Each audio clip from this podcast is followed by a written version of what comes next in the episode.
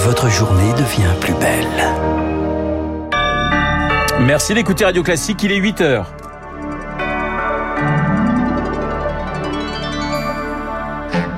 La matinale de Radio Classique avec Renaud Blanc. À la une, Emmanuel Macron face aux Français entretient à 13h sur TF1 et France 2. Que peut-il dire? Le chef de l'État qui oppose la foule au peuple Le Rassemblement national déjà dans le coup d'après, il forme ses cadres à diriger le pays. Et puis la flûte enchantée de Mozart adaptée par Cédric Lapiche, c'est le pari audacieux du théâtre des Champs-Élysées.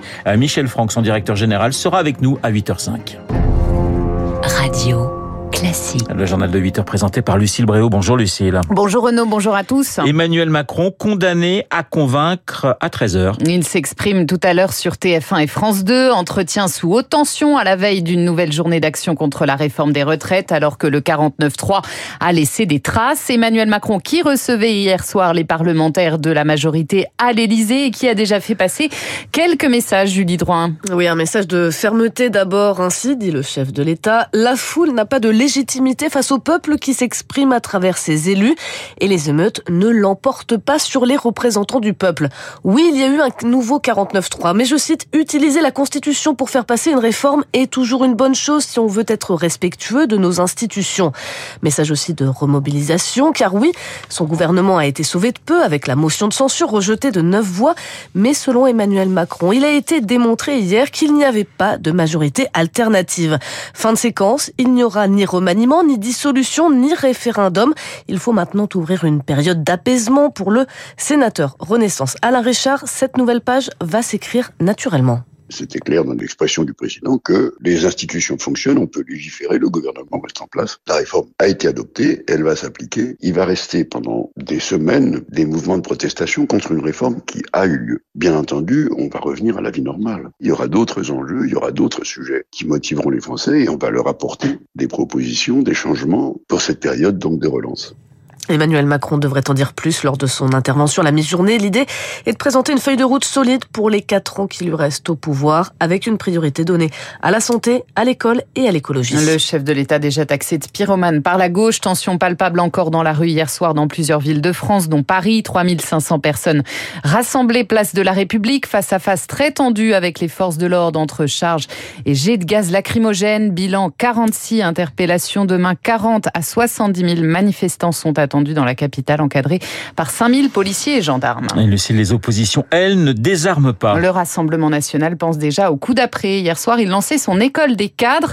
Objectif, former ses élus pour gouverner demain. Victoire Fort. Avec cette école, le Rassemblement national assume une montée en gamme du parti en offrant un savoir théorique aux adhérents qui deviendront peut-être les candidats de demain. La conquête du pouvoir est pour nous une nécessité. Le RN distille désormais un message Nous sommes prêts. Avec en poche un plan Matignon, des candidats, des documents de campagne et même des imprimeurs sur le qui-vive si d'aventure le président devait dissoudre l'Assemblée. Marine Le Pen, députée. Je pense qu'il y aura un avant et un après cette réforme des retraites et que un grand nombre de Français, si j'en crois ce qu'ils me disent, eh bien, vont de plus en plus s'intéresser à l'alternance? L'alternance est un nouveau mantra. Si les gens pensent qu'on peut gagner, la prochaine fois, ils voteront, souffle un conseiller politique. La stratégie porte ses fruits, les adhésions sont en hausse, dit le parti.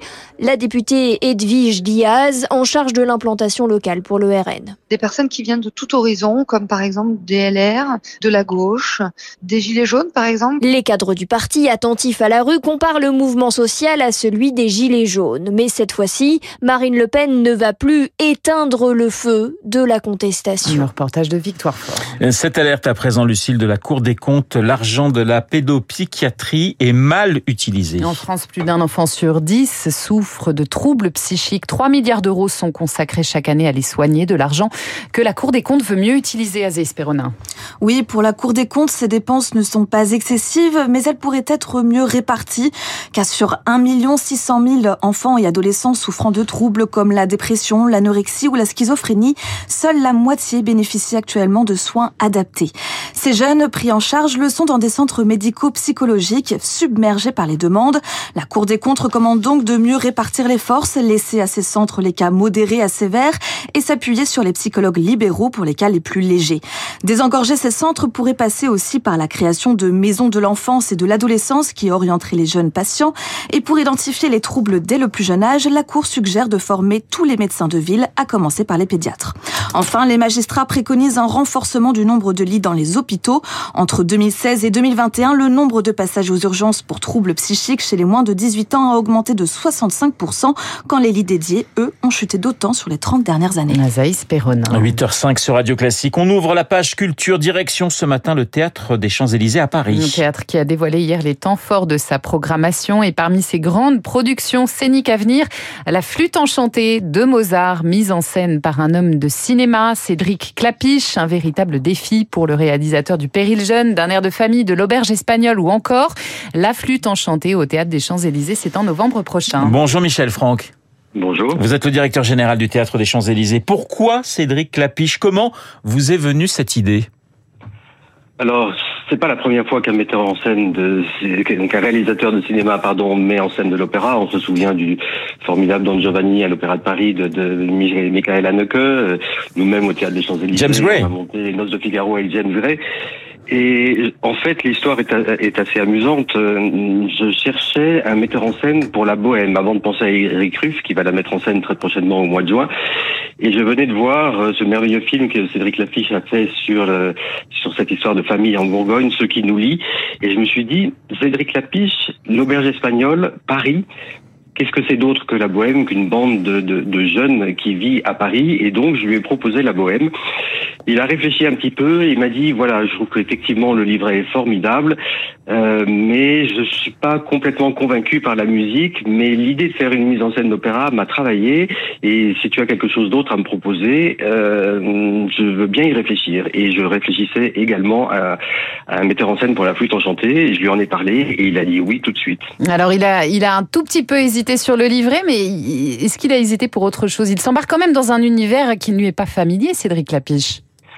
Cédric Lapiche d'abord aime beaucoup la musique, il connaît très très bien le monde de l'opéra, il connaît le monde de la danse, il a fait évidemment son, dernier film encore, il a fait des documentaires sur l'opéra de Paris, euh, et puis c'est un univers qui l'attire beaucoup, euh, et son principe dramaturgique euh, qui est d'essayer de retrouver dans le monde d'aujourd'hui une place importante à la nature me paraît tout à fait intéressant, donc oui c'est un défi pour lui, et en même temps je ne peux pas parler à sa place, mais je pense que c'est un défi qui le passionne. Alors vous aviez fait référence à ce début d'interview à, James Gray, hein, qui avait signé en 2019 la mise en scène des Noces de Figaro. Un homme de cinéma, c'est quoi? C'est un certain regard, un regard neuf sur des opéras très populaires. C'est ce que vous recherchez? Oui, je trouve que c'est toujours intéressant d'apporter des regards nouveaux, surtout sur des œuvres très très connues comme La flûte enchantée, Les Noces de Figaro ou encore euh, Michael Haneke de Le Don Giovanni. Mais c'est aussi un rapport à la direction d'acteur qui est différent. Euh, évidemment, il n'y a pas le regard de la caméra, mais il est toujours en filigrane et ça donne euh, un travail euh, euh d'orfèvre euh, avec les, les, acteurs qui, qui est toujours passionnant. En fait, voir James Gray travailler pendant deux mois avec les chanteurs pour Les Noces de Figaro, c'était une expérience absolument incroyable. Grec avait eu cette jolie phrase hein, Je suis au service de Mozart. Cédric Clapiche sera lui aussi au, au service de Mozart? Évidemment, la musique avant tout. L'opéra, c'est la musique et, c'est une histoire, c'est un texte, mais la musique est c'est un, vaste sujet dans le monde de l'opéra. Richard Strauss, prima la musica dopo, dopo les paroles ou l'inverse. Euh, il faut arriver à concilier et la musique et euh, les les textes, les, les acteurs chanteurs, comme le dit lui-même Cédric. Mais c'est un pari qui les passionne en fait. Merci beaucoup. La flûte enchantée du 14 au 24 novembre prochain au Théâtre des Champs-Élysées, mise en scène Cédric Clapiche et à la direction François-Xavier Roth. Merci Michel Franck d'avoir été ce matin sur notre antenne. Michel Franck, directeur général du Théâtre des Champs-Élysées. Et on referme le journal avec évidemment la flûte enchantée et Nathalie Dessay en Reine de la Nuit.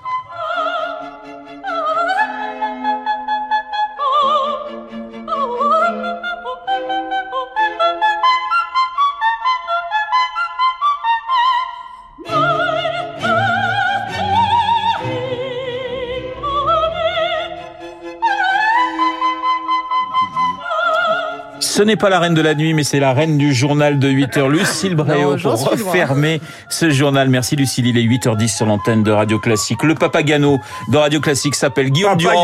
Pour l'information, il est dans ce studio avec à ses côtés Guillaume Tabar. Guillaume, le programme. Alors le programme, un trio de choc, Eric Le Boucher, économiste, Pascal Bruckner et Marc Lambron que vous connaissez. On va essayer de sonder les raisons qui font, un, que le président a l'air inflexible avant son interview qui va être donnée à la mi-journée et deuxièmement que la colère Je voudrais citer, puisque nous sommes sur Radio Classique, euh, réfléchissant euh, hier après-midi justement à l'interview de ce matin ou à ce trio, euh, deux phrases concernant justement cette idée d'inflexibilité. Il y en a une de Madame de Stahl qui est à caractère psychologique, qui explique peut-être l'opposition de Macron. Elle dit l'amour propre est ce qu'il y a au monde de plus inflexible. Première explication.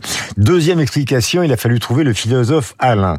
Et il dit, il faut savoir que le pouvoir change profondément celui qui l'exerce, donc en l'occurrence Emmanuel Macron. La raison est simple, c'est dans les nécessités du commandement que naissent la flexibilité. Voilà sur ces deux thèmes euh, les raisons pour lesquelles nous allons essayer de comprendre ce qui se passe dans euh, cet après-midi, donc à l'heure de l'interview, demain avec la manifestation et dans les jours qui viennent. Voilà, alors, plus compétent que moi, il n'y a que Guillaume. Oui, enfin, il passe après deux grandes situations. La barre est assez élevée, mais je suis sûr qu'il va relever le défi avec son talent habituel.